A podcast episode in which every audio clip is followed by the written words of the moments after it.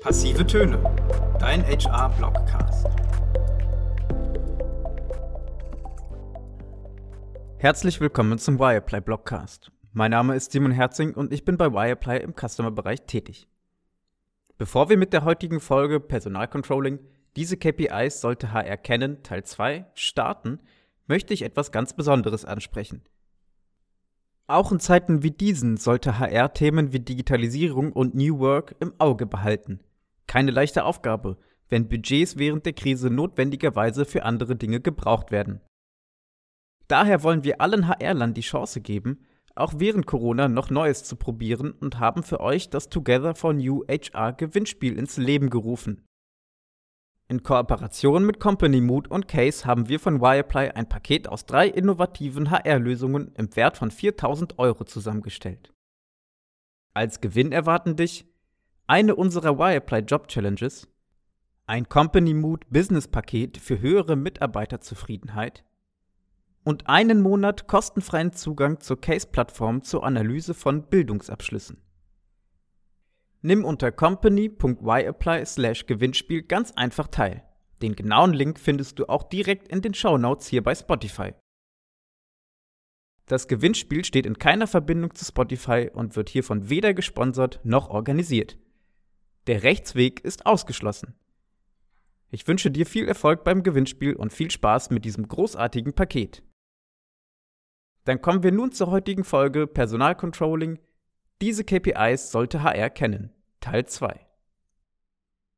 Im letzten Beitrag haben wir die wichtigsten KPIs im Recruiting nach Zeit, Kosten und Qualität aufgeschlüsselt.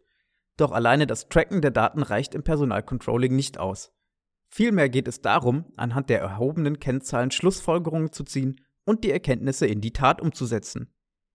Denn Zahlen vorweisen zu können, ist nur ein Teil im HR-Controlling. Doch wann sind die Recruiting-KPIs gut? Und was kann HR vor allem tun, wenn sie es nicht sind? Das Erfassen von KPIs im Recruiting dient in allererster Linie dazu, einen Überblick über Zeit, Kosten und Effektivität der angewandten HR-Maßnahmen zu gewinnen. Über welche Kanäle werden die meisten Kandidatinnen generiert und wie viel Zeit wird von der Stellenausschreibung bis hin zur Stellenbesetzung benötigt? Diese und weitere Fragen decken mitunter Time to Hire und Channel Effectiveness auf. Anhand dessen werden Stärken und Schwächen einzelner Aspekte im gesamten Prozess identifiziert. Aber welche Konsequenzen ergeben sich daraus für die Arbeit von HR? Zu wissen, welche Maßnahmen den gewünschten Erfolg bringen, ist nur eine Erkenntnis im KPI-Tracking. Herauszufinden, wo Optimierungsbedarf erforderlich ist und Defizite zu erkennen, sind die wesentlich interessanteren Punkte. Schließlich ist es entscheidend, die verfügbaren Ressourcen gezielt für die Recruiting-Strategie einzusetzen, um das meiste Potenzial herauszuholen. Daher sollten nicht nur externe Einflüsse wie einzelne Kanäle und zusätzliche Tools unter die Lupe genommen werden, sondern auch interne Faktoren in der Analyse Berücksichtigung finden. Letzteres betrifft beispielsweise die Time to Hire. Ist diese Zahl sehr hoch, kann dies auch Hinweise über unternehmenseigene Handlungsbedarfe liefern, zum Beispiel zu lange Wartezeiten auf Rückmeldungen oder mehrstufige Abstimmungen mit anderen Beteiligten aus dem Fachbereich oder dem Betriebsrat. Das Gute daran ist, dass Personalerinnen auf beide Größen aktiv Einfluss nehmen können und sich Verbesserungsvorschläge sowie neue Ziele ableiten lassen. Beispielsweise indem sich HR gleich zu Beginn des Recruiting-Prozesses mit dem Fachbereich über die genauen Aufgaben und die damit verbundenen notwendigen Skills der Kandidatinnen abstimmt. Das verhindert, dass die Spezifikation der Zielgruppe zu groß wird. Durch eng gefasste Parameter erhöht sich die Trefferquote bzw. der Personen-Jobfit. Parameter können hierbei beispielsweise Keywords für Social-Media-Kampagnen oder Begriffe für die Bullsche-Suche beim Active Sourcing sein. Statt nur Software Development einzugeben, fügen Sie spezifische Schlüsselwörter wie Java und weitere damit verbundene Stack-Informationen hinzu. Dieses Wissen bekommt HR mittels transparenter Kommunikation und Zusammenarbeit mit dem Fachbereich. Das Ableiten von Handlungsempfehlungen kann je nach Auswertung der KPIs unterschiedlich ausfallen. Folgende drei Punkte sollen jedoch immer beachtet werden. Erstens das regelmäßige HR-Controlling. Allein der Blick auf den Ist-Stand ist wenig aussagekräftig. zumal viele unterschiedliche Umweltfaktoren die Zahlen positiv als auch negativ beeinflussen können. Siehe Corona, Weihnachts- oder Urlaubszeit und so weiter. Oftmals brauchen Recruiting- und Personalmarketingmaßnahmen Zeit, um ihre volle Wirkung entfalten zu können. Es ist ein Prozess, der aus mehreren Touchpoints besteht. Beim ersten Mal soll das Interesse an der Stelle bzw. am Unternehmen an sich geweckt werden. Danach muss dieses durch verschiedenen Content kontinuierlich aufgebaut und verstärkt werden, bis sich die Kandidatin bewirbt. Das bedeutet, es bedarf mehrere Touchpoints, bis die Kandidatin anbeißt bzw. sich eine Bindung zwischen Talent und Arbeitgeber entwickelt. Erst dann folgt die Bewerbung.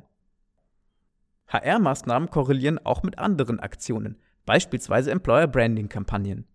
Um die Synergieeffekte auf die Prozesse im Recruiting zu spüren, braucht es Zeit und Geduld.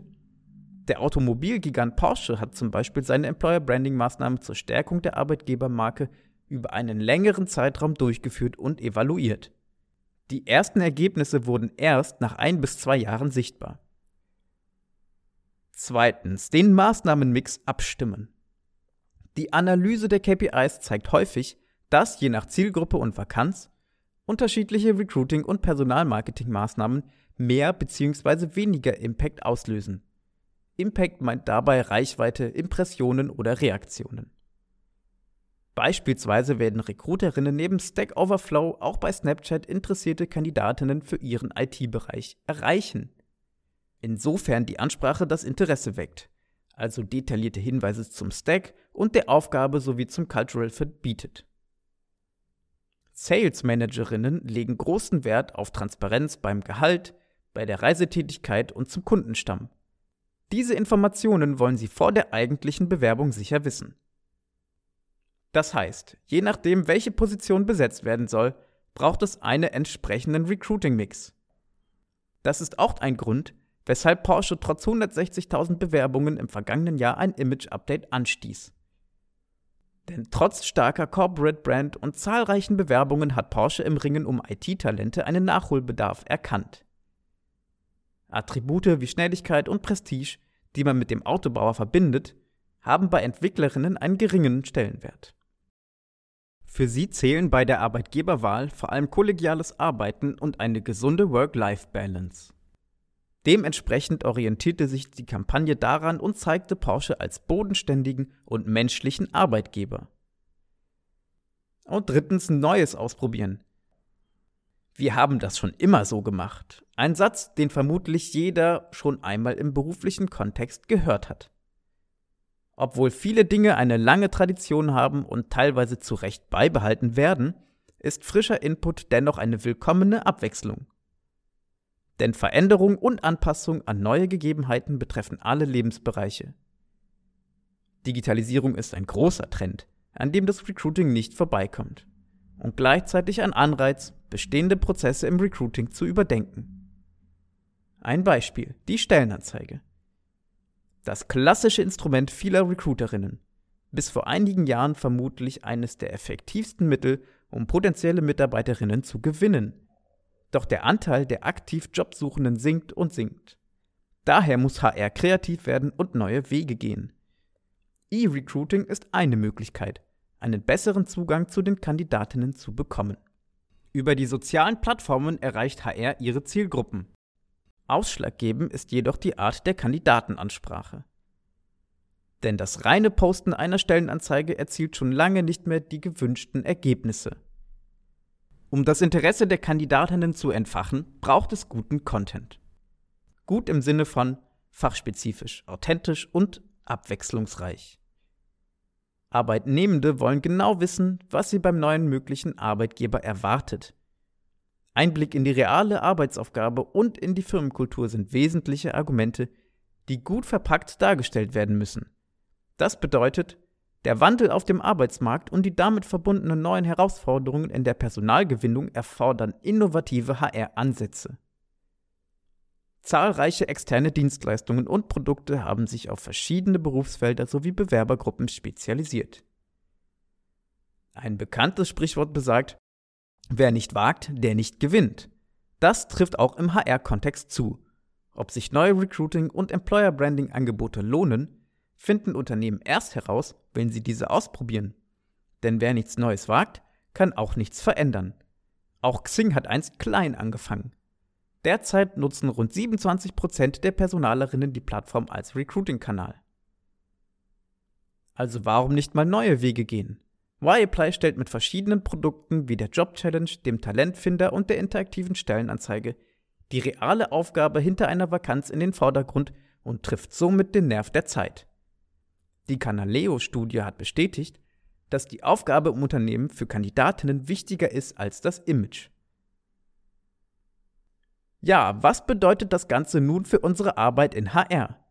Wir ziehen vier Learnings aus dem Gesagten. Erstens, HR sollte KPIs regelmäßig messen und auswerten. Zweitens, nach der Analyse ist es wichtig, Handlungsempfehlungen zu formulieren und diese umzusetzen.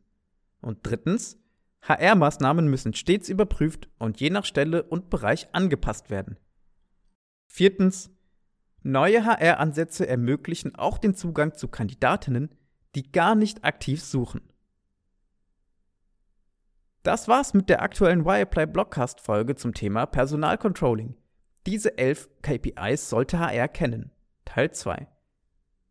Mein Name ist Simon Herzing und wenn ihr mehr zu dem Thema erfahren möchtet, dann sagt mir gerne jederzeit Bescheid und schaltet auch bei der nächsten Folge wieder ein. Ich freue mich auf euch.